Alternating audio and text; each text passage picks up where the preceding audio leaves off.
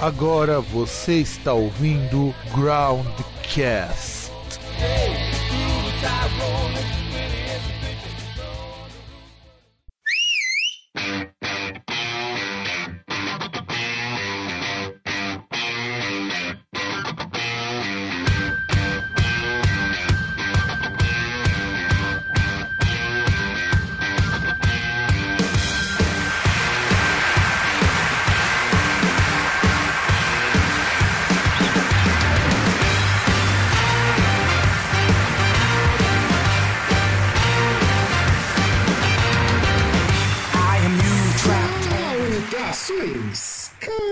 amigos, caras amigas do meu do nosso programa Groundcast.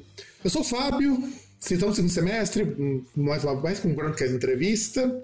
E quem vem uma vez vem duas, quem vem duas vezes vem três aqui no Groundcast. E dessa vez vamos voltar com aquele que eu já entrevistei. Aqui no Brasil, eu já entrevistei ele no quarto de hotel, pra vocês verem como que a gente chega longe quando vai falar com as pessoas. E agora o cara tá nos Estados Unidos, olha essa coisa.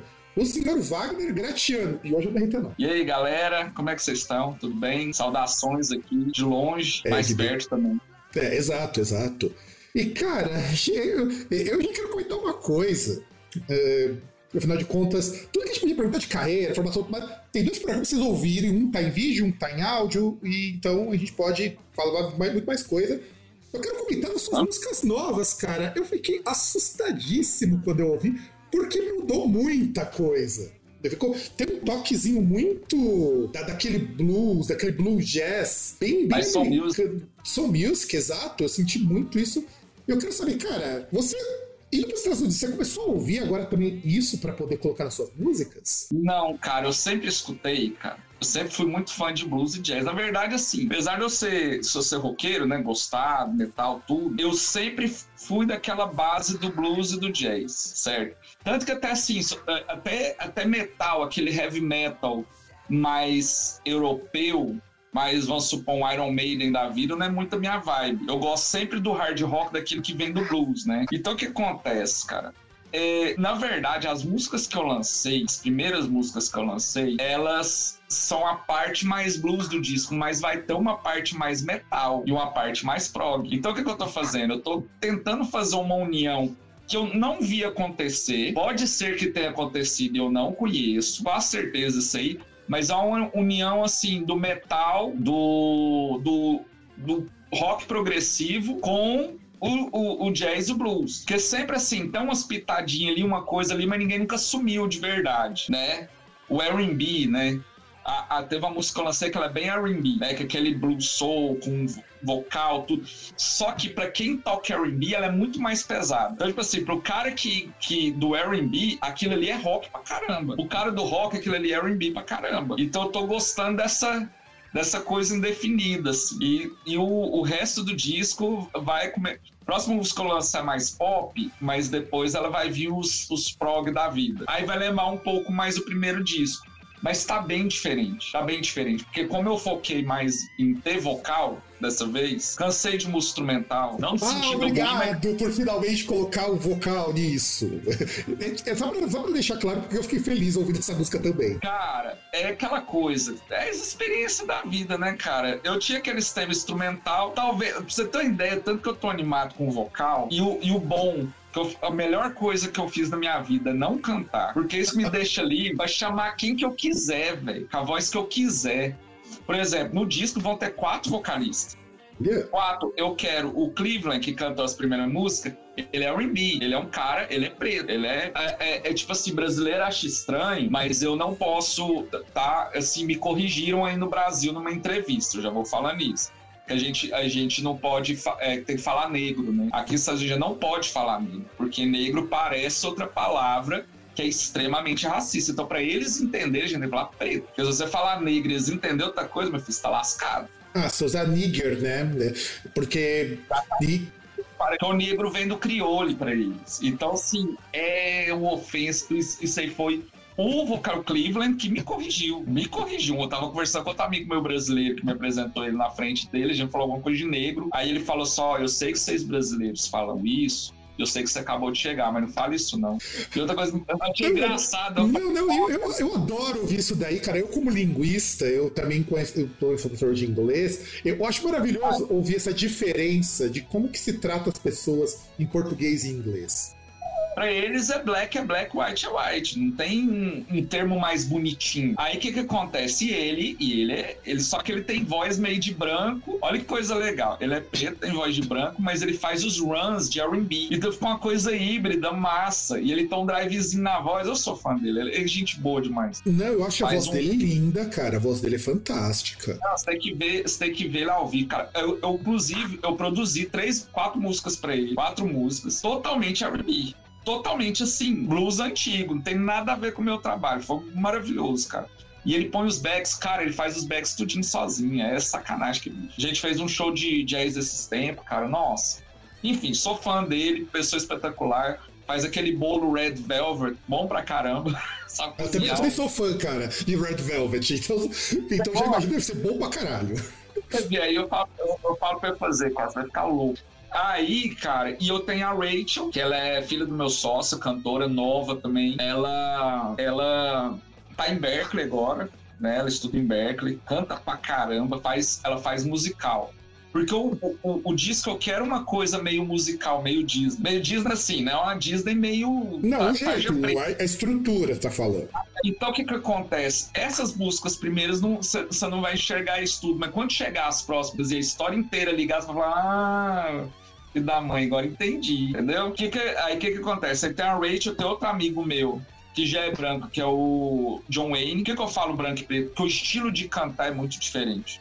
A abordagem é muito diferente por causa, são culturas diferentes. Apesar que o, o o John Wayne ele ainda é uma mistura, porque ele tem voz de branco, mas ele faz os R&B também. Então o Carlos, que é o Carlos Zema, do Immortal Guard, que vai fazer a parte metal, metal mesmo. Então eu tô misturando o quê? R&B com musical da Disney metal. Não sei o que, que vai virar, mas eu gosto dessas coisas meio riscadas, meio esquisitona. Não, e assim, cara, eu fiquei muito fascinado quando eu ouvi o primeiro single, né? Porque assim, é, eu, eu gosto muito do Across the Universe, acho que é um baita de um disco, mas de repente quando você compara com, com esse disco, você percebe, poxa, eu posso sair daquela coisa que tem muito cara de, de metaleirinho que começou a tocar bem, resolveu começar a colocar tudo que ele sabe.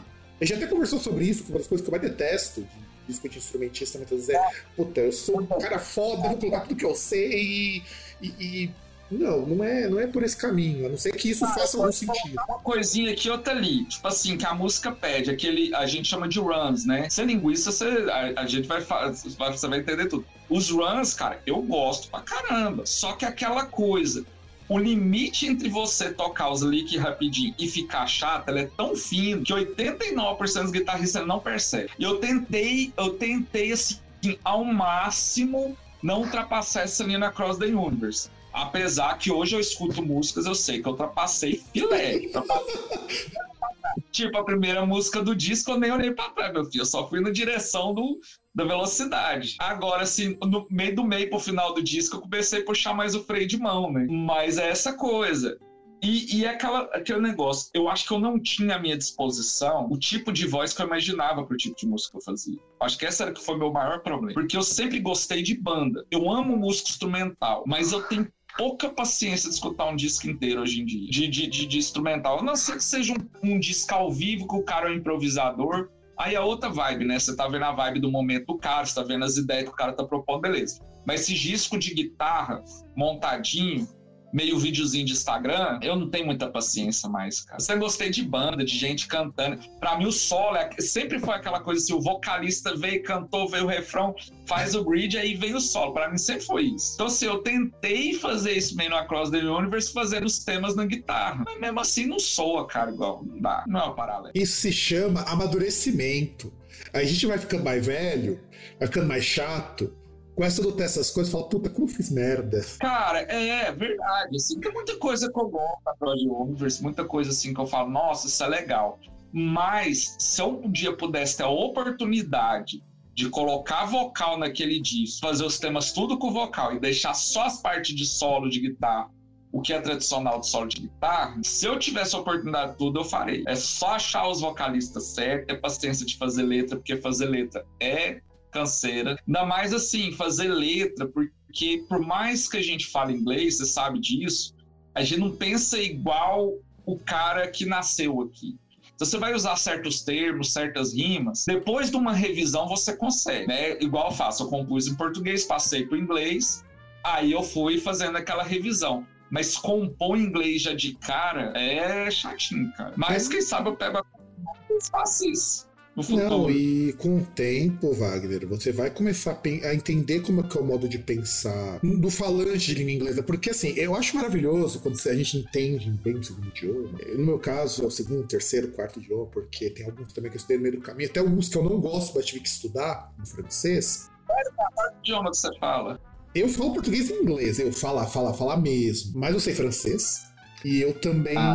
conheço latim, porque eu tive que estudar um ano de e eu, e eu tava dando uma estudada em alemão uma época, mas tive que parar por falta de tempo. Cara, alemão dá não, cara. Música alemão, cara, acho que a única banda, assim, que eu vi que dá certo. Cara, alemão dá muito certo com metal extremo. Dá muito certo, a métrica fica legal. Você pega ali o. O Rammstein não, não acho extremo, mas assim, já casa legal com a voz. Francês, então, um tipo de synth pop ali dos anos 80. Você lembra da Desireless? Lógico que eu lembro. Eu gosto daquela linha daquele synth pop dos anos 80 francês. Eu acho legal. Inclusive, já discotequei muito, inclusive, é, Voyage Voyage. Nossa, aquela música, pra mim, é a melhor música da história. Sabe o que, que, eu gosto? Sabe o que eu gosto dela? E pode ser que eu fale besteira, porque eu sempre digo, meu conhecimento de música é muito mais baixo do que eu gostaria.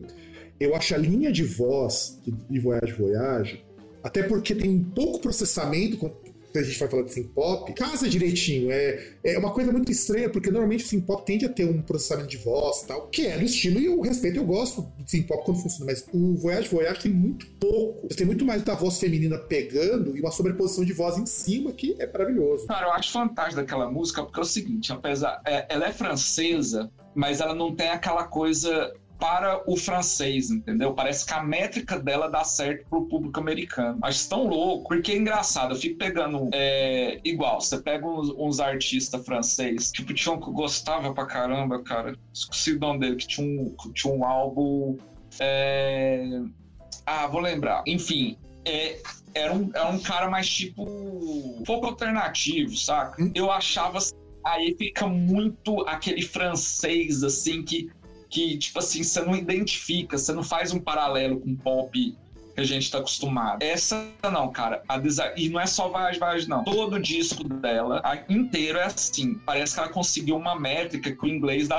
Que o francês dá certo com o inglês, é muito esquisito aquilo. É, eu passei eu, a gostar um pouco desses artistas franceses, porque eu já entrevistei o Ned do Alcest, inclusive, que tinha um inglês pior que o meu na época, eu achei muito engraçado. Porque eu até falei pra ele, ó, não, não arrisco francês, porque o francês é meio bosta. E é meio bosta mesmo, eu falo muito mal francês, eu conheço bem, bem pouquinho. Mas eu gosto muito, assim, dentro do francês, eu descobri muito grupo de post-rock e que faz tem umas propostas assim diferentes, mas é porque o vocal está trabalhando como instrumento. E, por exemplo, o próprio Let's Crer, que é uma banda que eu gosto muito, os caras compõem as músicas como se fossem poemas. Então funciona muito bem. É, o francês, o francês ele é mais. Em tudo eles são um pouco mais dramático, né, cara? As letras dele, as linhas, é tudo mais dramático. Eu, eu, eu separo assim. Por que, que, eu, por que, que eu falo? Eu gosto de, no meu trabalho, ter um monte de easter eggs, saca? Igual, meu trabalho tem um monte de easter egg. Igual, essa música, por exemplo, eu lancei uma música chama The Ceremony, que ela é R&B total. Ela é gospel shops. E omiti um rap lá no meio. Só que se você pegar o sotaque, quem cantou esse rap é o Chosen. Ele é um artista ghetto mesmo, gueto. Aquele cara, só que ele é cristão, engraçado. Só que ele é daqueles caras do centro perigoso de Atlanta, assim, ó, do East Point ali perto do aeroporto. Ele não mora lá, mas é daquela galera. E ele fala, cara, você vê que a entonação é diferente, assim. Então eu quero, é, sabe, trazer umas coisas assim meio diferentona, igual. Então a música minha, que vai vir, que vai vir nas, nas próximas músicas, no, no, no na, nos próximos negócios, que ela mistura uma coisa de R&B, vocal bem R&B no começo, acústico, e depois vem um metal com a voz de metaleiro mesmo. Assim. E assim, eu sempre vejo as bandas de progressivo, você pega assim, vamos pegar clássico do, progress, do, do metal progressivo, da galera mais nova gosta, que é o Dream Theater, né? Sou fã pra caramba, mas é que é o clássico você vê que é tudo, mas é tudo rock. Eles falam assim, ah, mistura tudo. Não mistura. Não, não mistura. Não é uma mistura misturada. Concordo plenamente.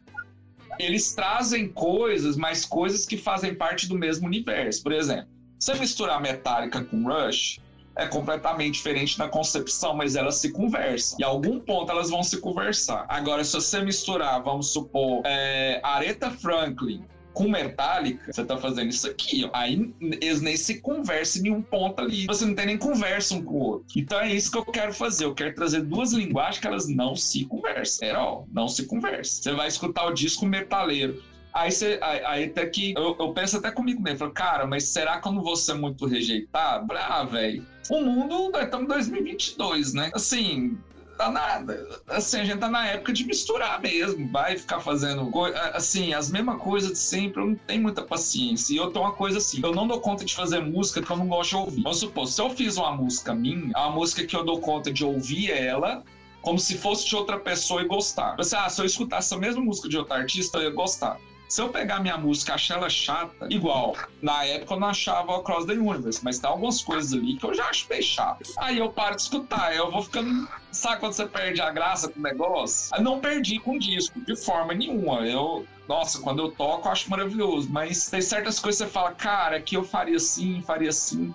E eu acho que esse novo álbum, por eu estar tá misturando mais, misturando assim, mais pesado mesmo, aí eu acho que eu tô me sentindo melhor. Assim. Você vê que nas músicas tá bem mistureba, tá bem R&B total.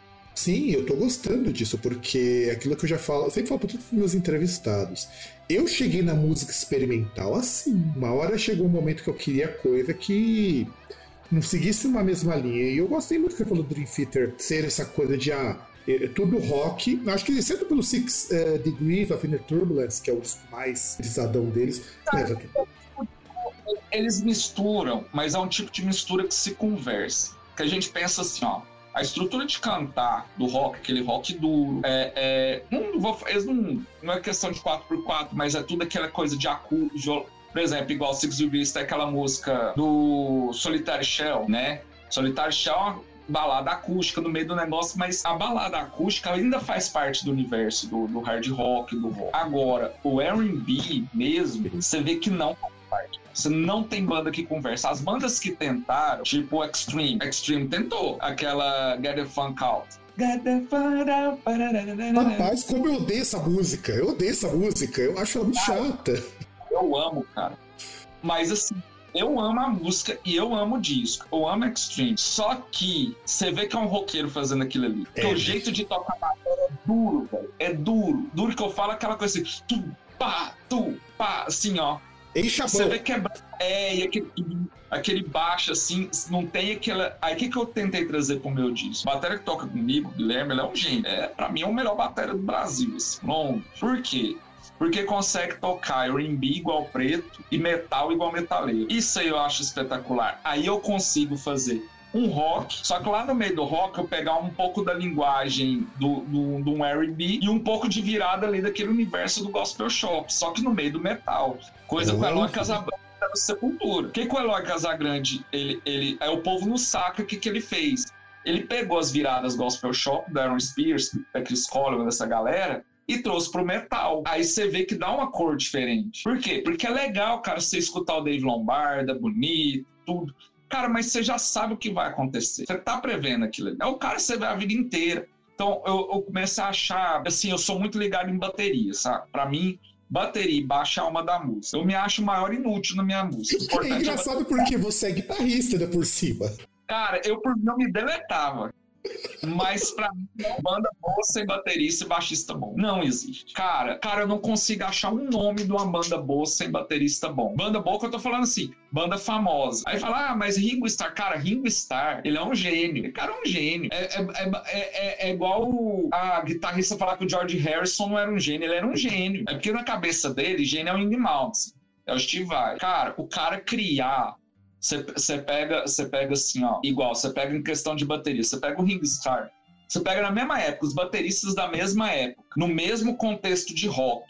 Ninguém tocava mais do que ele, daquele contexto. Depois, ali no final dos anos 60, tô falando ali em 62. Quando você pega ali no final dos anos 60, no rock, quando apareceu o Keith, o Keith Moon, que foi 66 para início é, né? aí a coisa Aí começou a aparecer um cara. Só que até mais ou menos os 65 ali, Ah, amigo, ninguém pegava. Então é o que eu falo, assim, não conheço banda boa com baterista ruim. E isso, Guilherme, me dá que eu acho espetacular, que é eu consegui trazer a linguagem do metal para o R&B, do R&B para o metal, fazer essa mistura. Porque se você não... Aí uma coisa que a galera não sabe quando você misturar. Se você não mistura no ritmo, você não mistura. Vai ficar tudo igual, tipo assim, ó. Por que que o, por que que o Extreme, ele flertou com funk, mas não é uma banda de funk? Por causa do ritmo. Eles são uma banda de rock no ritmo. Não tem jeito. Tem um lickzinho ali, tem um jeito de tocar o, o string field, tal, aquela coisa. Mas é uma, uma, vira, uma virada específica, né, de bateria.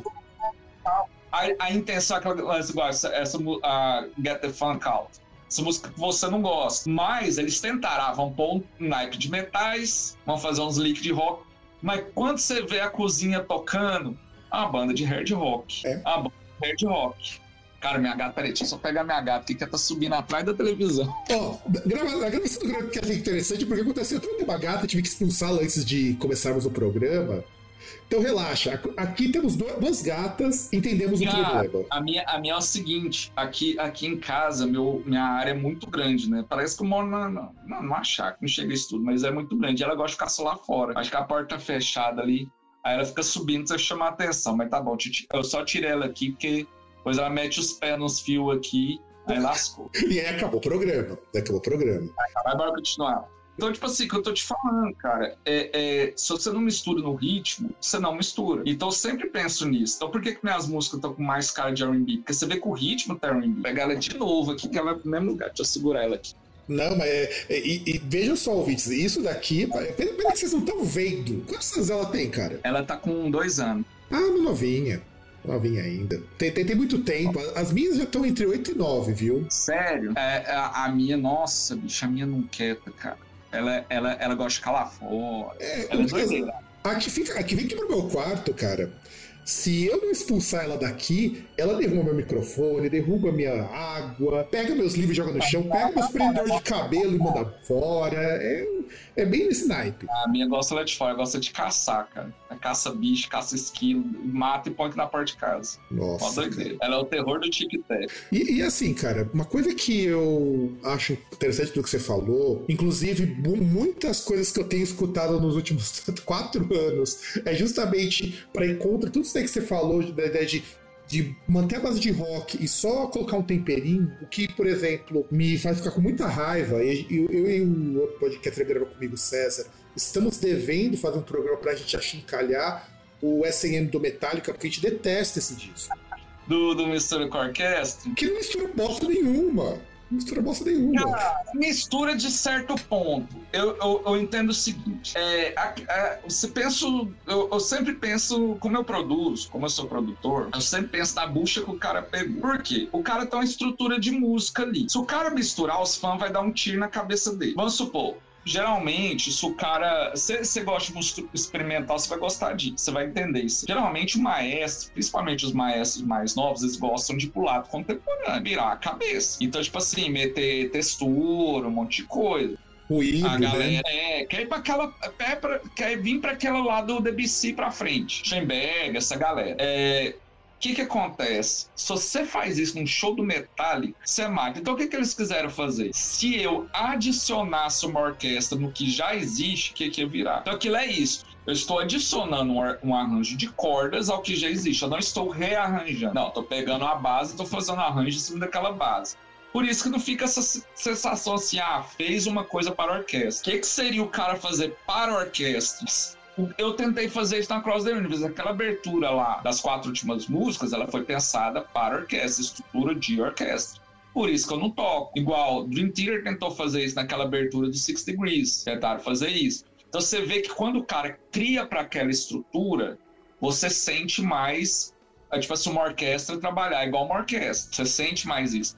Agora, Metallica não tinha jeito, né, velho? Vocês pegaram uma banda multimilionária, com dinheiro, eles queriam fazer aquilo ali para tampar o buraco do load do reload. Então é, todo, é, é, é toda uma questão de comercial ali no meio que está envolvida. Aí o maestro não podia chegar e falar assim, não, chegar pro James e falar, não, eu pirei com a música aqui, vamos tocar no meio do negócio, vamos começar uma suíte, a gente faz um movimento aqui. James Hit vai dar um tiro na cara do cara falar um trem desse. Não, Na verdade, você tem vai ver até ele e falar assim: nossa, cara, eu queria ter feito isso a vida inteira. Mas não fiz e não, nem vou fazer porque como é que eu faço, né? Fã vai me dar um tiro. Porque assim, ó, o artista, quando ele fica consagrado, por isso que eu tô aproveitando para fazer isso enquanto eu não sou conhecido. Porque quando ele fica consagrado, ele tem a pior coisa que possa existir no, no, no, em alguns sentidos, que é o tal do fã. Fã que eu tô falando assim, não é o fã, não é o cara que admira seu trabalho, aquele fã. cara que coleciona. É, é, é o fã que você tá falando, você tá falando do cara que gosta, falando do fã chato pra caralho, que normalmente é chato pra caralho. Só que o fã chato, cara. Não, ele... não, não, não, não, peraí, não, não é o fã chato. É o fã chato pra caralho. A gente não pode esquecer que tem graus de ser chato. Não, ó, é o seguinte: você tem um tipo de fã que é assim, ó que consegue ver defeito na obra de seu ídolo consegue criticar. Por exemplo, eu sou fã, eu sou muito fã do Dream Theater, mas eu consigo enxergar muitos defeitos. Muitos. E eu sou fã. Esse dia eu fui no show aqui, perto de casa, cara. Foi o show do Theater. Cara, eu fiquei de cara a cara com o Petrucci, cara, num lugar pequeno. Olha. E então a gente foi lá pra frente do palco e tal. Cara, animal. Só que a maioria dos defeitos que as pessoas reclamam, eu vejo sentido. Realmente eu acho assim que eu acho muito massa aquele lance deles fazerem colas, mas tem hora que a cola não fica muito bem feita. Eu não gosto. Assim, ah, mas você é fanboy. Cara, depois que o Portnoy saiu pra minha banda, morreu. Aí fala, não, mas você é, é fanboy do, do Portnoy.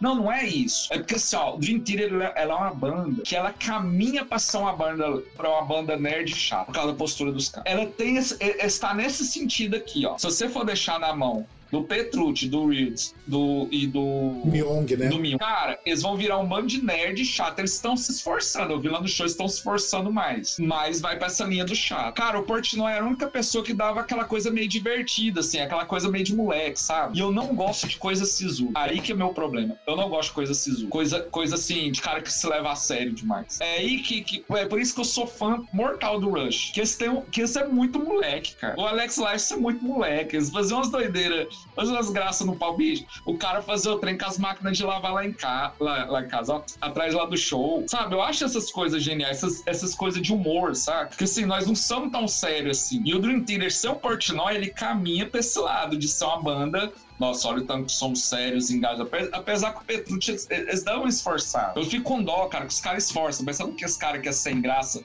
esforça pra ser legal? Tipo ah, a Sandy verdade, verdade, cara, verdade. Ah, ah, você, quer, você quer ver um exemplo de um cara que podia ser o puta nerdão de música? Que o cara, okay, o cara é foda e tudo. Robert Fripp é o cara mais engraçado, porque, mano, o cara é muito divertido, ele tem uma postura cara, e o cara é foda. E ele não, ele não dá uma risada, ele não dá uma risada. Cara, mas aqueles vídeos que ele faz com o é muito engraçado, bicho, porque ele, ele faz umas caras assim, uns negócios. Cara, eu sou fã desses troços. E pra mim, rock tem que ter uma molecagem. E o, e o Dream Theater sem o Portnoy, não tô falando de tocar melhor, tocar pior. Tô falando assim, perder uma molecagem. Perder umas palhaçadas. O Portnoy, esse ficava puto dele, que chegava antes do show, mudava o setlist. Agora, uma coisa é você mudar a setlist lá da banda do pagode lá, outra coisa é mudar a setlist do Dream Theater, né? E assim, e outra coisa que me irrita no Dream Theater, que é vocal. Eu, para mim, vocal ele tem que me dar versatilidade. Por isso que eu tô usando quatro vocalistas. Porque eu tenho que ter um cara que vai executar aquela ideia e tipo assim, vai me dar agressividade quando eu preciso. Vai me dar. Agora, o vocal do Dream, cara, na hora do peso, eu sinto falta da porrada. Na hora da balada, eu sinto falta da malemolência. Eu acho assim muito aquele vocalista que estudou, ao vivo canta desafinado pra morrer. Mas aquele vocalista que estudou e dura, assim. Não é um cara assim que igual a, a, alegria que eu tenho de ter o Cleveland. Cara, o Cleveland tá aqui na linha, de repente ele vem, faz um melismo assim, sobe e já entrega. Ah, aquela ali eu acho maravilhoso. Uma, tem uma banda sueca, cara, que tem isso, eu acho espetacular. Chama, é, eu acho que você conhece, Amarante. Conheço, conheço. Cara, eu acho genial aquele negócio. Começa com a menina, de repente entra o cara, e de repente entra o cultural, aí volta pra menina, a menina. Bicho, aquilo ali eu acho espetacular. Porque assim eu tô assim, ah, cara, entrou a voz, não, mas de repente mudou pra cá, não, de repente. Eu gosto disso. E pra mim, o Dream tinha que ter mais um vocalista, sei lá, um deles cantar. Não sei, cara. Eu, pra mim, entendeu? E eu sou fã, eu sou fã. Eu também gosto muito, cara. Não, eu sou fã, assim, fã mesmo, fã de saber tudo da banda. Só que é o tanto de defeito que eu já achei na banda. Pra mim, esse é um defeito mortal. Eles fazem um tipo de música que é o tipo de música um pouco que eu faço também. Você não pode lançar disco todo ano, não pode. Você esgota a fórmula rápido demais. O Dream Theater tinha que lançar disco. Eles não é um rush da vida. Então eles tinham que lançar um disco de três em três anos, quatro em quatro anos aquela coisa que deixa o povo com a expectativa. Agora, todo ano lançar o disco com música de 20 minutos, não dá, não dá. Eu cortava assim metade da discografia desse. Então, sabe qual que é o, o lance? Tem, o César, que é outro podcaster, ele também fala muito assim, a gente gosta de Dream Theater pra caramba, por, por mais que a gente fale mal, é, é, é que nem Megadeth, a gente fala muito mal dessa, do Megadeth, mas somos grandes fãs do Megadeth, por isso que a gente critica pra caralho. Eu odeio gostar de Megadeth. Não, sabe o que é o problema? Eu tava conversando com um camarada meu que também é músico. E o cara é bom, cara. Ele é bom pra caramba como músico. E uma coisa que eu falei é o seguinte: eu fico muito irritado. Embora as músicas que eles lançaram eu até gostei, os singles que eles lançaram achei até bastante bom. Mas assim, você tem um puta guitarrista como Kiko Loureiro e você subutiliza ele. É, cara, mas é aquela coisa assim, ó. Pra mim, o Megadeth, ele pareceu banda. Parece, ó, nós temos uma banda na época do Martin Filho. Concordo Aí contigo. uma vamos banda. Depois daquilo, cara, você sente que tá o patrão. Sabe? Sabe aqueles negócios assim, que você sente que é o patrão que manda? É tipo sim, SBT. Sim. Exatamente. E, pô, mas você sabe quem, mano? E eu sinto isso no Dream, cara. No Dream, ó. Dream, ó, no, no Megadeth. Megadeth. Eu já não eu sinto um pouco isso, isso no Metallica, mas assim, que você tem três chefes, só que um tá nem aí, o outro é, é, é, porra louca e o outro é aquele xarope que só tá lá por causa do dinheiro do papai. É, eu, sinto, eu, eu, eu, eu, não sei porque tem muitas bandas que olham pra ela eu, vejo uma empre, como uma empresa funciona. E o, e o Megadeth, pra mim, cara, assim, depois que o, que o Martin Friedman saiu, eu acho que o, que o, que o Mustaine vem naquela ideia assim, cara, eu vou prote, proteger o meu legado, vou me proteger. Aqui. Fazendo bosta, mas tá protegendo mas é, é ruim, mas é meu. Quem tá pagando sou eu. Então, assim, aí eu, depois que o Kiko entrou, eu achei que foi mais perto dele de parecer banda. Mas agora que o é, Dave, é, Dave Elifson, fala, né? Elifson. Elifson. Elifson. Depois que ele saiu, aí, cara, porque ele era da banda, sabe? Ele era o último cara que você falasse, ah, então a conexão ali. Aí pra mim perdeu conexão com tudo, virou uma coisa assim, ah, eu tenho que lançar um disco de tempo em tempo, pra... porque eu sou o Dave Mustaine e eu tenho que fazer isso. É, mas você percebe que ele só conseguiu fazer uma música boa quando ele chamou o Ice-T do Body Count pra cantar junto. O que já mostra que eu até eu gostei, não, que é o cara mais quadradão pra essas coisas, tá percebendo que, que precisa chamar o cara pra fazer os Paranauê. Cara, eu, eu falar pra você, eu gosto muito de Megadeth, mas a voz do Mustaine é muito ruim. Ah, com certeza. Mas, mas eu, é, então uma coisa é a seguinte, cara. Eu tenho uma coisa com o vocalista que é assim, não é questão dele ser o melhor ou pior vocalista ele construiu a história para a voz dele dar certo. Que é pra assim, ó, minha banda preferida do universo, né? Número um, assim. Eu sei quanto que o cara calça, as cuecas que ele usa, sei tudo. Que é o Caldar Straits, do Mark Knopfler. Todo mundo acha estranho eu falar isso, mas minha não. maior influência é o Mark Knopfler. Não, e é uma banda foda pra caralho, mano. Só que é outro trabalho do Mark Knopfler. É outra que tem um patrãozão lá. Ali, ali é ele que manda, manda todo mundo embora. Tanto que ele acabou com a banda ficou a mesma coisa. Só que ali, cara, você vê que ele canta, ele não canta bem, mas ele construiu toda a composição pra voz dele dar certo, saca? E é isso que eu vejo no Megadeth. Ele construiu pra voz deles, mesmo sendo ruim, dar certo. Então, tipo assim, ficou uma coisa ruim. Então, assim, Megadeth é o tipo de banda que eu não sei se eu colocaria outro vocalista. O Dream eu já colocaria. Engraçado, assim, né? E o, e o, é o Labrie canta muito. É que sabe o que acontece? É que o Labrie não acompanha a banda. Isso que às vezes incomoda algumas não. pessoas. Eu teria tirado o Labriel lá no Awake, velho. Eu teria. Bicho, eu, eu, o disco mais gosto do Dream é o Fire into Infinity. Puta, cara, eu cara... odeio esse disco, cara. Eu odeio, odeio. Todas as minhas forças esse disco. Eu acho ele chato, acho ele pedante. Mas é um disco com uma produção que me deixa assim muito assustado, com uma produção excepcional, cara. Eu acho uma eu, Mas eu sou mais, eu sou mais, eu acho que eu sou mais do pop que você. Eu sou mais pop. Não tem jeito. Eu sou, eu tenho um coração ali na bagaça. Mas o esse disco, cara, eu acho ele genial, eu acho ele maravilhoso. Só que na hora de cantar balada, meu, na hora de cantar lá, Take away my pain, eu falo, hum, cadê o vocalista de verdade aí? Bicho, na hora de cantar balada, cara, pra mim aí o Labrier entrega que não rola. Porque falta, falta vibe, sabe? Aquela expressão, aquela coisa chorada, sabe? Aquela coisa meio Dave Coverdale. Que, mas, mas Dave Coverdale, você sabe que o, o, truque dele é fumar igual uma chaminé pra fazer ele ficar daquele jeito esbagaçado, e funciona. Não, funcionou, ele acabou com ela, né? Mas, e era um cara com uma voz linda, linda, linda. Não, só que o timbre dele sempre foi bonito, desde moleque. Só que ele, só que ele vem do blues, né? Então, pra mim, todo. Aí que te falo. Pra mim, vocalista que eu gosto vem do blues. Bom, eu só, eu só gosto de vocalista que vem do blues. Robert Plant, você pega o. Um que vem do blues pra caramba, Steve Perry, do Journey. Eu, eu gosto muito do vocal dele também. Nossa, ele é espetacular. Pra mim, é um dos maiores da história.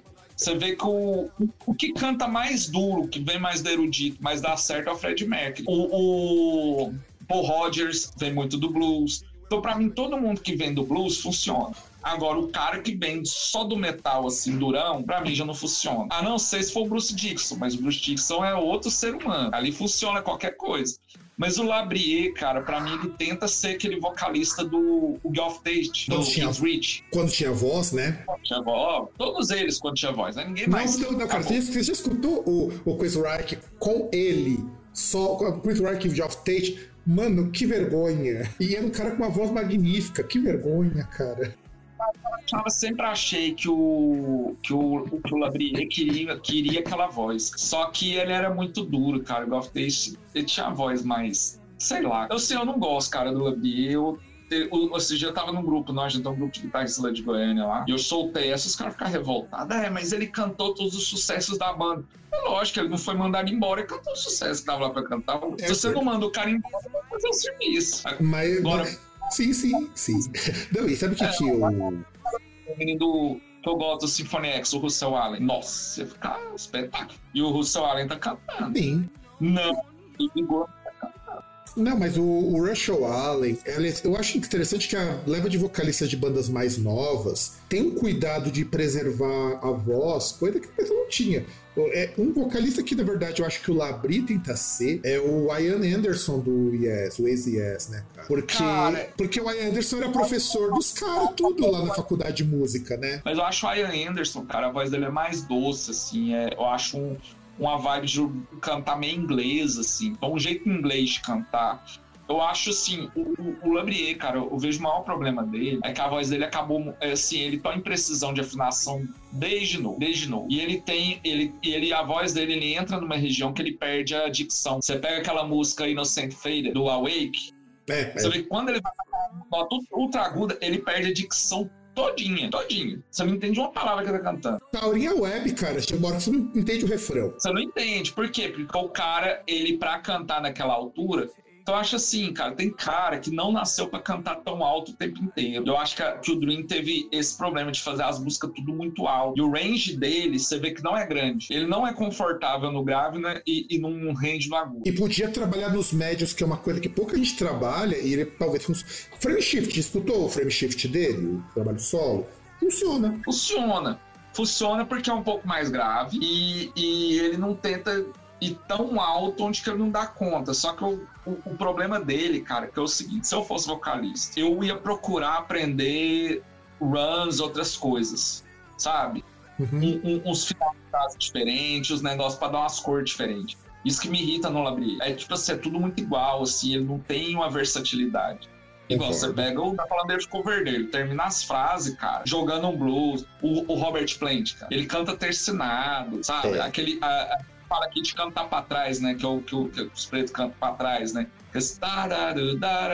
E o cara sabe essas linhas. Agora, o Labrieno é tudo assim, tá, tá, tá, tá, tá, tá, tá, tá, é, é, né, tem terceiro, é tá, tá, tá, tá, tá, tudo quadradão, cara. Então, assim, você vê que é uma pessoa que ele estudou é, como a voz dele chega nas vozes agudas, mas ele não estudou como cantar diferente. Isso aí me irrita, aí eu, aí eu perco a paciência. Só que eu sou fã, escuto um disco inteiro feliz da vida. Mesmo achando a voz dele ruim, eu acho as músicas espetaculares, eu escuto mesmo assim, pra mim tanto faz. É, cara, Awake pra mim é um disco tão bom do Dream Theater. Não que eu não goste de outros discos, mas eu gosto tanto do Awake porque é, é o Labri. Você percebe que ele tá muito mais confortável lá do que nos discos posteriores. Não, acho que o disco que ele cantou mais confortável foi o Metrópolis e o Six Degrees. Eu acho que é onde que ele acha o lugar ali que a voz dele funcionava. E o Octavário, cara, o Octavário cantou pra caramba. Mas assim, eu, o disco que eu menos gosto é do Awake. Awake do the Words, acredito. Eu também não gosto de the Words, não.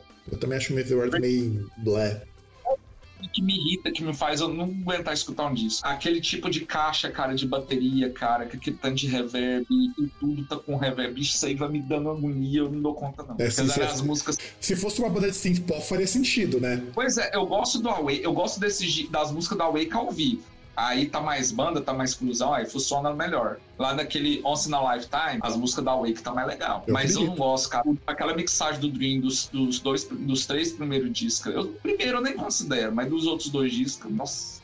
Por isso que e, eu gosto aliás, tanto Falando sobre Sim. mixagem, Comente como que a gente, afinal de contas, o cara que ouvir nossa, nossa entrevista vai parecer muito mais um programa do do Groundcast, da gente falando mal de bandas que a gente gosta, né? É, é, muito, é muita cara de programa regular a gente precisa voltar e falar um pouquinho de você. Como, como que foi chegar nos Estados Unidos aí? Porque, assim, é, eu sei, eu, todas as vezes que a gente conversou, a gente tem que falar, porra, fazer coisa é difícil, não tem sentido. Mas tô lá, tentando.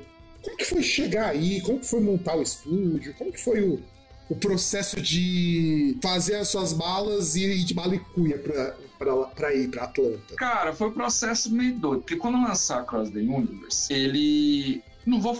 É, é, é entenda que quando eu falo sucesso, não quer dizer eu estar no lugar da Anitta. Quer dizer que dentro do espectro do que é um disco instrumental, ele foi muito bem avaliado. Eu tomo cuidado para falar assim, um disco que fez sucesso. Não, não sou Anitta, né? Não vim de 10 milhões de cópias. É isso. Mas assim, vamos dizer que as críticas foram muito boas a ponto de me encorajar de não ficar onde eu tava. Por quê? Tudo que eu recebi, assim, de. E, e gringo, é diferente, cara. Eles te mandam as coisas tudo meio inbox, já percebeu? Eles não ficam te, te, te elogiando, tipo assim, ó, oh, gostei do seu disco lá na internet. Não, eles te mandam meio que inbox ali, ó, oh, gostei do seu disco, sei lá. E eu comecei a ver a galera muito mais de fora gostando, muito mais. Brasileiro, cara, eu tenho a cultura de músico brasileiro tem é, é complicada para mim, mas deixa quieto. É, aí eu recebi umas críticas boas, eu falei, cara, não tem como manter isso aqui. Tem duas opções. Ou eu fico aqui e abraço o sertanejo de vez e vejo que essa é minha vida, ou eu busco algo é, é, que eu posso falar que pelo menos tem a possibilidade, porque não adianta. O brasileiro vai morrer a vida reclamando, ah, Brasil é isso, a rock no Brasil não dá. É, mas o que, que você pode fazer? Reclamar não vai mudar. Se você continuar aí também não vai mudar. Então você tem que fazer o seguinte, mudar de lugar. Você não. É tipo assim, é, analogia é bem doida, mas só morreu atingido pelo vulcão Vesúvio quem estava em Pompeia. Se você não tá no lugar certo, você não é atingido pelo trem, entendeu? Então o que acontece? É, eu recebi uma proposta muito doida para ir pro Japão e tal. Não deu certo. Japão tocar com uma gravadora japonesa. Nossa, cara. Sabe? Imagina você indo lá pra, pra falar em japonês, ó, ia ser muito bom isso aí. Tipo o Mark Friedman, que foi o mesmo, foi o, o que aconteceu com ele. O japonês, o japonês curte tudo, né, bicho? O japonês é doido, eles curte pagode, eles curte metal, eles curte. Bicho, qualquer coisa você joga lá, que até é um, um gancho para o próximo músico, próximo músico vida, pra eu te falar, gancho de japonês. Vamos pegar essa primeira. Aí, cara, eu falei, ah, vou para os Estados Unidos. Aliás, vou para os Estados Unidos, não, preciso para algum lugar. Eu tinha um aluno que ele era modelo, modelo mesmo, profissional, viveu em sete países, morou um monte de lugar dos Estados Unidos. Eu perguntei para ele, cara, você morou no mundo inteiro, e aí, o que, que você me fala? Ele começou a me falar. Falou assim, cara, porque eu já tinha uma filha, sou casado, 20 anos já, já tinha uma filha. Cara, eu te conheço um bom cara. E você nunca me falou que você tinha uma filha, cara. Na época da Cross Universe, ela tinha. Não, mas ela era novinha, tinha dois Sim, anos. Sim, mas, eu, mas eu não sabia, cara. Você nem, nem comentou. É a terceira vez que nós estamos conversando. Normalmente as pessoas me falam tudo isso daí e eu não sabia, cara. Caralho. Pai desnaturado. E eu tenho, eu tenho agora. Teve uma que nasceu aqui nos Estados Unidos mais novinha. Aí o que que acontece? Aí eu tenho que pensar em família, não adianta eu querer mudar. Eu não, não sou menino. Aí dois pontos: eu não sou menino, não sou filho de papai. Então pra eu mudar tem que ser com as minhas contas, tem que ser com o meu dinheiro, com o meu negócio. Aí me falou: falou, ó, Japão é assim, Ásia é assim, Europa é assim. Falou assim: ó, Europa é um lugar espetacular, mas tirando Portugal, é um lugar péssimo para imigrante. Porque você não tem leis, nada que garante imigrante. Eu falo, o melhor lugar para imigrante é Estados Unidos, por incrível que pareça. Porque tem muitos benefícios que imigrantes têm nos Estados Unidos que não tem em outro país. Muitos. Muitos.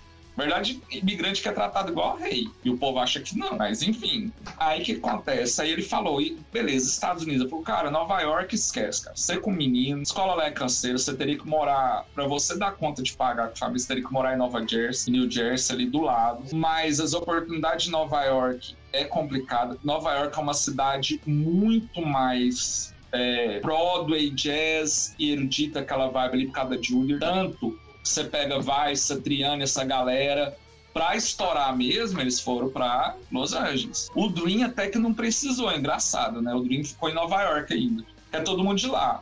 Vai, o Satriani, o Petrus, a galera toda de Nova York, de Long Island ali. Que é a ilha dos burgueses também, né? Quem morar lá é o dobro que morar em Manhattan. Não, não é o dobro de Manhattan, não, mas o resto É, de é Nova caro, York. é, é caro, é caro pra caralho. Long Island é das famílias ricas. Mas enfim, aí, cara, eu falei, não, então Nova, New York não dá. Los Angeles. Cara, mais violento, lugar bem mais violento, bem mais violento. Mas violento assim, bem mesmo. Caro do mesmo jeito. E ali, aquela fase. Primeiro, você tem que ser rico pra passar uns seis, um ano lá por conta, fazendo audição, aparecendo, porque lá é muita gente por metro quadrado. Muita gente por metro quadrado. E muita gente boa. Não é nem essa questão de ser bom ou ruim é aquela questão assim, que os caras fazem, ah, vai estudar no EMI, porque lá eu conheço alguém que me dá oportunidade, não sei o que lá. Aí meu pai banca a faculdade, cara, o EMI custa, sei lá, acho que uns 100 mil dólares por, por ano. Acho que, não, não é por ano, não. mas lá- Mas é mais, é mais que isso. É. porque, cara, quando eu tava na Temple, quando tava na Temple, as, as anualidades da faculdade giravam em torno de 180 mil dólares. É bem mais que isso. Pois é, agora quem tem dinheiro pra fazer isso aí? É filho de milionário. Aí você vai você tem pra lá, pra lá pagar aluguel com filhos, é, é, com família, né? E ainda não, não dá. E aquela, aquela época de Los Angeles, de ouro ali, no final dos anos 80, até uns 2000, assim, que, a- que o pop tava lá, né? Os estúdios estavam tudo lá, aquela coisa era tudo, tudo ali mesmo, né? Aquela época do, do Toto, né? Do som de Los Angeles, não é mais assim. Hoje é todo mundo mais globalizado. Aí ele falou de Atlanta, falou: Ó, Atlanta é uma cidade boa. Porque ela é uma cidade perto das outras, muito mais barata. Pra família é muito melhor, porque tem uma- mais espaço, mais é, é mais tranquilo. E a cena musical é boa, porque tem muita igreja, tem muita R&B acontecendo, tem muita coisa ali. Tem uma coisa de banda corporativa que é muito forte aqui, que é uma grana boa. Banda corporativa, que é a banda de baile aí do Brasil. É muito forte aqui, muito melhor. Tem um estúdio e eu tô a três horas de Nashville. Ou Olha. seja, quando eu preciso Nashville, o carro, vai lá. Três horas tá lá. Sai 9 horas da manhã, meio-dia tá lá. Quer dizer, é um ponto estratégico. E é um lugar menos explorado, vamos dizer assim. Eu falei, cara, é pra esse lugar que eu quero ir, por menos explorado. Porque, cara, você começar já contra a concorrência é complicado. Aí fica o povo, ah, mas você tem medo da concorrência? Não, cara, não tem medo da concorrência. Mas eu não sou um menino de 18 anos que pai paga minhas contas. Tem outros aspectos que eu tenho que pensar. Aí eu vim pra cá e acabei que eu vim pra Atlanta, a gente conseguiu. É, gente já do Brasil, já comecei a fazer uns contatos aqui. Aí tinha um amigo meu brasileiro aqui, ele chegou aqui já apresentou muita gente. Aí eu já conheci o Cleveland. Aí já foi na hora, assim, a gente já tocou junto. Então, assim, nos seis primeiros meses eu conheci muita gente. E isso aí foi me dando contatos. Porque viver de música, o povo tem aquela ilusão seguinte: eu vou arranjar uma- um. Eu vou ser. Fala um guitarrista famoso que tá aqui, brasileiro, que tá aqui fora. O Kiko Loureiro. Kiko Loureiro. Não, mas o Kiko Loureiro é um caso extra. Por quê? Kiko Loureiro, ele tava numa banda que fez sucesso. Ele não é um guitarrista. Você pega outros guitarristas, tipo o Assato, né? Cara, aquele tipo de vida pra, pra realidade, de alguém casado, alguém com filho, tipo assim, você já tá mais velho, é outra história. Aquele risco de você, ah, eu vou pra Los Angeles porque alguém me mancar, não sei o que lá. É lógico, não tô tirando o mérito do cara. É, é, tipo assim, eu tô falando questão de, de, de perfis de vida, é, perfis de vida diferentes. São dois perfis diferentes. Então, assim, nossa, se eu pudesse era meu sonho, mas não é o meu, não é minha realidade. Então eu tinha, eu tinha que pensar em todos esses aspectos. E aqui, pra música, é uma cidade que acaba que, que é legal, porque você tem um lance da aula, você tem um lance da banda corporativa, você tem um lance da igreja, você tem um lance da produção e da gravação. Então você tem cinco pontos pra você atacar. Por que, que o guitarrista às vezes reclama? Ah, não dou conta de viver de música, a música é isso. Porque ele não ataca todas as áreas da música. Ele fica esperando o milagre acontecer num ponto só. Mas não, cara, música, no final do mês, tem que juntar tudo num balai. E aí, aí você,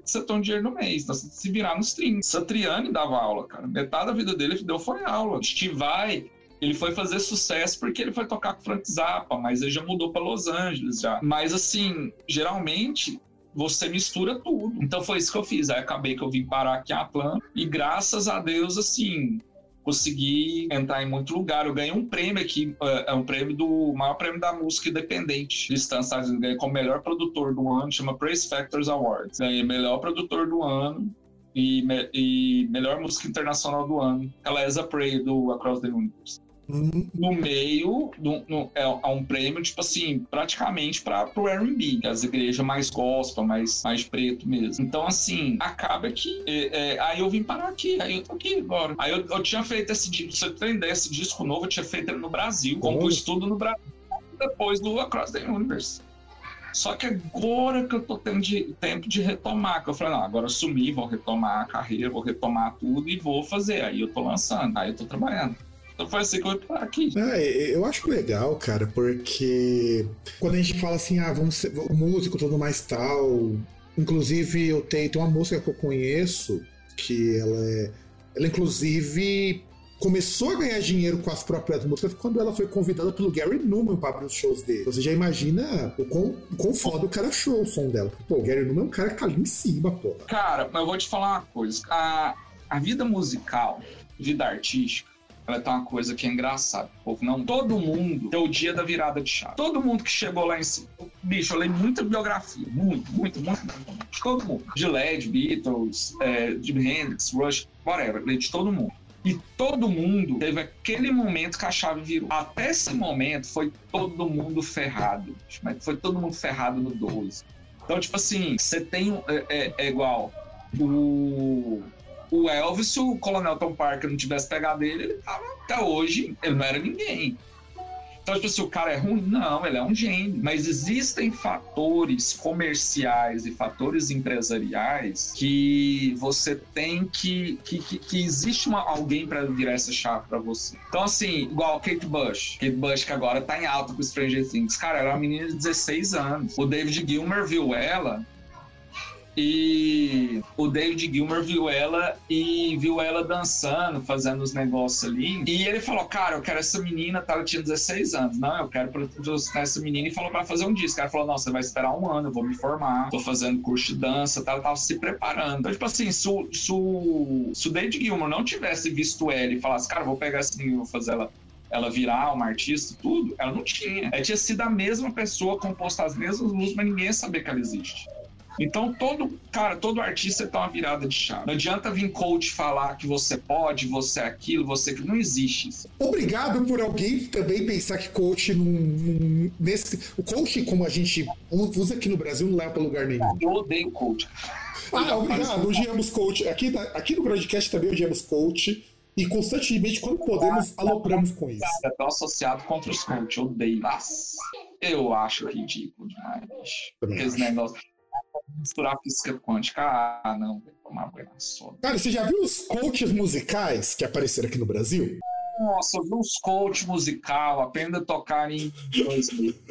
Aprenda a tocar, tocar por osmose. O cara viu muito aquele filme lá de Schwarzenegger, lá do Vingador do Futuro, lá, que ele entra numa cadeira e os caras tá vendo filme demais. O Total Recall, né? Total Recall, exatamente. Então, assim, cara, eu, eu, se você olhar as histórias, todo mundo teve o dia da mudança. Cara, Jimi Hendrix, antes dele ser Jimi Hendrix, antes do Cass, Cass Chandler olhar ele tocando no bar e falar assim, cara, eu vou patrocinar esse cara, que esse cara é genial, ele era genial do mesmo jeito. Ele não virou genial naquele dia. Ou, por exemplo, você pega sei lá, o Eric Clapton foi tocar no disco do John Mayer, né? Que foi o que projetou ele lá em 66, 65, 66.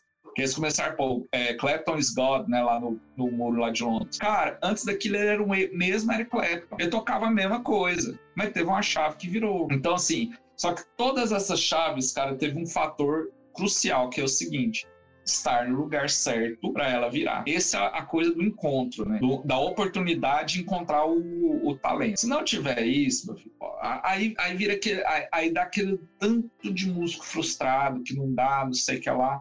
Cara, mas ele não estava no lugar que ele possa ter sido alvo, entendeu? Ele não está promovendo esse encontro. Eu acho que esse foi uma das razões que eu vim para os Estados Unidos. Foi o seguinte, cara, pode ser que não aconteça nada, mas eu vou promover o encontro, pelo menos. Eu vou promover estar no lugar que o encontro possa acontecer. Aí fala, ah, então você tinha que ter ido para Los Angeles. Eu falei assim, cara, hoje em dia, você não precisa tanto, assim, você pode estar em certos lugares, do Brasil não dá, mas com a internet facilitou muito, né? Não precisa obrigatoriamente estar em certos lugares, né? Você pode dar uma estar em outros lugares e as coisas acontecer, mas é isso aí, cara. Eu, isso fez eu parar aqui, essas é, ideias doidas. É, é que nem, ó, só pra complementar, tem uma banda aqui de metal experimental, Death Kids, os caras foram parar lá na Europa porque o, a demo do, o disco dos caras foi divulgado num site, o dono da gravadora ouviu, gostou e quis montar a turnê dele europeia inteirinha. Pois é, e o que, que, acontece? Outra coisa, você tem que estar tá aí onde as pessoas que gostam do seu som tá. Se estivesse no Brasil, cara, igual metal instrumental, poucas pessoas no Brasil entendem e curtem essas coisas experimental. Eu já curto, eu acho espetacular, mas pouca gente curte. Todo mundo gosta do óbvio. Na verdade, assim, músico não gosta de música, né? Começa isso aí.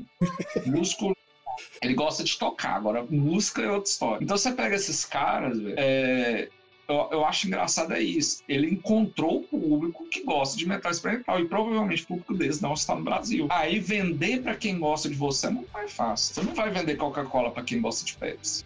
É. Não, e tem que contar o seguinte: isso rendeu para eles um convite para tocar junto com o Igor Cavaleira no projeto do, no, no split com o Pet Brick, que é o projeto de metal industrial do Igor Cavaleira. Agora veja, você vai pegar o cara que é referência máxima em, em, em tocar fora do Brasil, em metal, tocar com uma banda é. que até pouco tempo atrás estava em volta redonda lá no Rio de Janeiro e saindo da própria casa. Olha, cara, é assim que funciona com Sepultura também. Sepultura, cara, é muito maior que o povo pensa. Eu acho uma pena, assim. É... Hoje são reconhecidos. Hoje, hoje alguns pontos virou modinha reconhecer o Sepultura. Tipo assim, ah, eu nunca escutei o disco do Sepultura, mas Sepultura é bom demais. Então, assim, eu acho. É, é, o Brasil, cara, ele não tá preparado em termos de estrutura, de mercado para certos estilos. Não tá. Depois fica chorando aí no underground. Ah, underground, isso, vamos apoiar as bandas de metal. Não, velho, vai, não adianta fazer isso. Ninguém, ninguém apoia, ninguém apoia assim. É, o, o, brasileiro tem muita resistência a experimentar, a, a pesquisar. O brasileiro é, ele não gosta de pesquisar. Então, tipo assim, não é daquele tipo assim, ah, eu acho uma banda igual, igual, igual eu. Foi achando as bandas de metal, já faz uns anos já. Mas foi, tava muito com esse lance de um metal, tentar um metal mais alternativo, mais diferentão. Aí cheguei no Mastodon, que é daqui de Atlanta, e gosto pra caramba. Do Mastodon já puxei pro Gojira. Bom também. Falei, ô, indo bem. Do Godira eu cheguei no Ginger. Bom também. Que eu caramba. Então, tipo assim, eu vou puxando. Eu não dou conta de ficar parado. Eu vou puxando. Aí do Ginger eu já tô indo pra outra já. Eu tô achando outra. E assim que eu vou na música. R&B, mesma coisa. Eu vou lá e eu sempre faço assim, eu sempre sou muito metódico com música. Eu sou assim, cara, eu vou escutar, vamos supor, existe o metal clássico. Então eu preciso saber tudo, todo mundo metal clássico. Eu vou escutar todas as discografias para entender. Mesmo que eu, não gosto de Iron Maiden, mas escutei toda a discografia. E não gosto. Correto, mas... Inclusive. Eu gosto de Iron Maiden, mas concordo com quem não gosta. Cara, mas eu não gosto por demérito deles. É aí que é a diferença. Eu não gosto porque eles são ruins, porque eles não são competentes, porque as músicas. Não, não me bate, só isso. Não é aquela coisa que eu falo assim, nossa, vou escutar isso todo dia. Mas eu reconheço a qualidade, reconheço tudo que existe ali que faz eles ser quem eles são. Eu acho genial. Tudo que eles, eles criou o, o, o estereótipo do metal. Apesar do Judas Priest ter criado aquele lance do negócio, tá? Mas, cara, todo aquele lance do, do, do Ed, daquelas coisas, cara, aquilo é genial. Então, assim, mesmo não gostando, eu escuto tudo e admiro e conheço a história. Aí já vai puxando outra banda. Aí, por exemplo, eu fui puxando outras bandas de metal, tudo. Então eu sempre faço isso. Com o R&B, mesma coisa. Fui descendo assim, ó, fui falando, cara, quem que é os primeiros da R&B? Cara, eu fui chegar lá e Sister Loretta Sharp, Bom. de Sonic Fui chegar lá no fundo do poço, para depois vir vindo. Aí cheguei na Motal, Aí você vai subindo, Motal, Stax, né? Você tem a, a, a Sun Records. Então eu vou chegando. Então, tipo assim, eu vou Importantíssimo. Você estou bem. Sun Records, importantíssima, cara. Nossa, Sun Records é importante.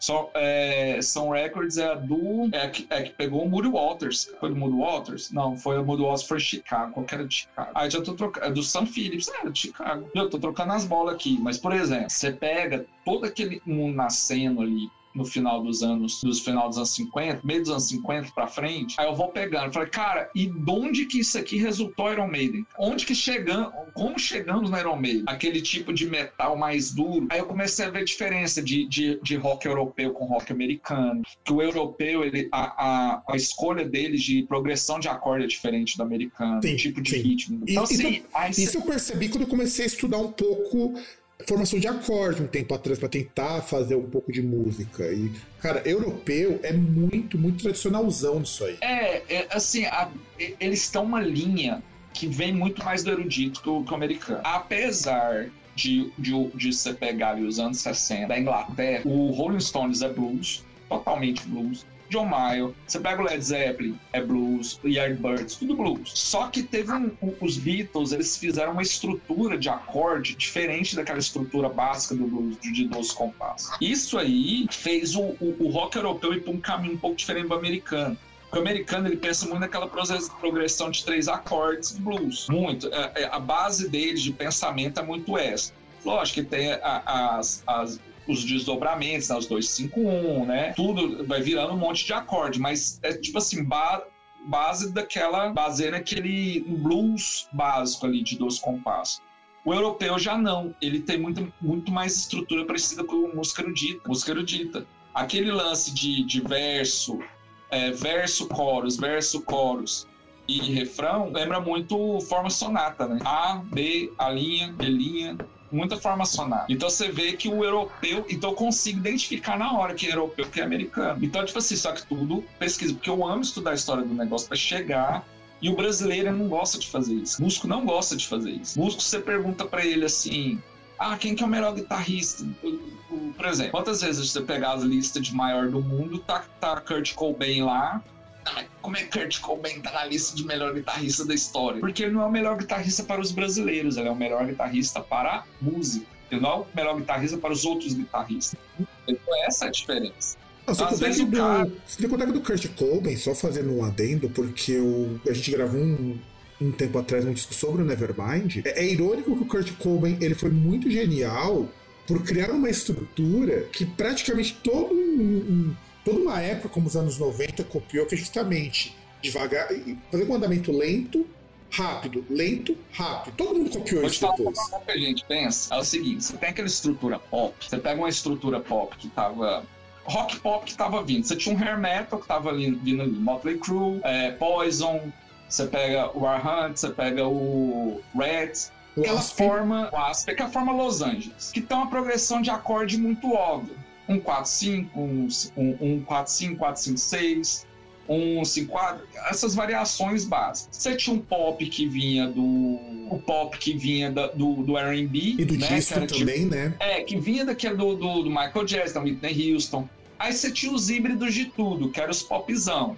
Você pegava Starship, você pegava. Você pegava umas coisas. Não, é, não era o synth pop, porque o synth pop mesmo é muita cara europeia. Não tem aquele lance synth pop, é um lance muito synth, mas é muito voltado para aquele pop fácil, assim. Porque, assim, eu acho o synth pop tem hora muito sombrio. Assim. Eu gosto muito de synth pop, que tem muita coisa, assim, aquela coisa do post-punk, né? Mais deprê, meio gótica ali do Bauhaus ali, que eu gosto pra caramba, bicho. Eu, gosto de gótico pra caramba. Aí, você vê, bicho, olha minhas influências, Dire Straits. Aí eu gosto de, é, de Bauhaus, cara. Lá tá vendo a coisa com a outra.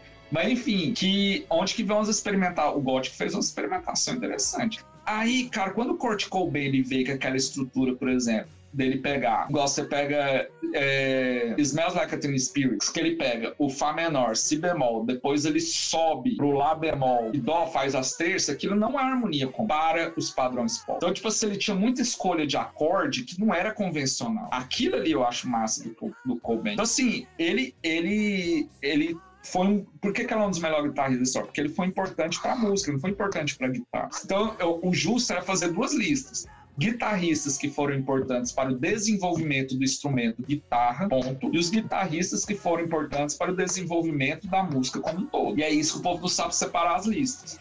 George Harrison um dos maiores guitarristas da história, fez solo virtuoso, mas ele contribuiu para uma estrutura de acorde, para um jeito de fazer solo que ele colava na melodia da voz, genial. Só que isso aí, para o guitarrista, ele pensa o seguinte: como que ele mede guitarrista melhor do mundo? A velocidade que ele executa exercício. Ou pela punheta musical, né? Como a gente gosta de chamar aqui.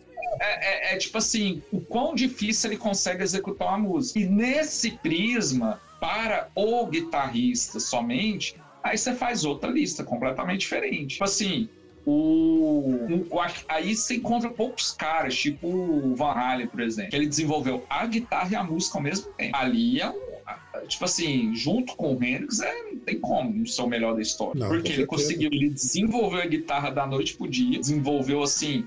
Trouxe um monte de técnica, ninguém tava pensando aquilo ali. Trouxe o guitarrista aquela coisa assim, cara, eu preciso estudar pra executar isso aí. Não dá mais pra eu ficar brincando de, de guitarrinha de punk aqui. Pra executar isso aqui, eu tenho que parar pra estudar. Então ele trouxe esse instrumento e desenvolveu o instrumento. E ele fez isso na música também, trazendo aquele novo jeito de hard rock ali, um guitarra que dominou os anos 80, cara. O Van Halen transformou os anos 80. Cara, toda, toda música tinha solo. Toda música tinha solo. Tinha que ter um solo do Van Halen. Todo cara que antes tocava uma pentatônicazinha e tal, coisa ali, teve que aprender um monte de coisa por causa que a demanda era o Van Halen. Então, assim, agora, o, o, o Nirvana não, cara. Eles, eles, são um gênio na questão de estilo, né? E justamente por estar lá no meio do nada, Seattle, cara, cara Seattle é três dias daqui, dá mais de três dias, cara. É longe, é longe, mas é longe assim, no 12. Não, tinha, não tem nada, não tinha nada lá na época. Nada. Então os caras não teve essas influências óbvias que o povo teve de rádio, aquela influência solarada de Los Angeles. Então assim, eu acho genial. E é engraçado, eu sou guitarrista e todo guitarrista ele pende mais pro hair metal, porque onde que tinha guitarra e tal. E eu, eu vou muito mais. Eles odeiam o termo grande, né? Nirvana odiava, o Pearl Jam odiava esse termo grande. Mas eu vou muito mais pra essa linha que não tem só de guitarra nenhuma do que pra um Poison da vida. Concordo. Eu, eu inclusive, exceto por medos de bandas dessa linha Glenn, Hard, qualquer coisa, eu não consigo gostar de- da maior parte delas.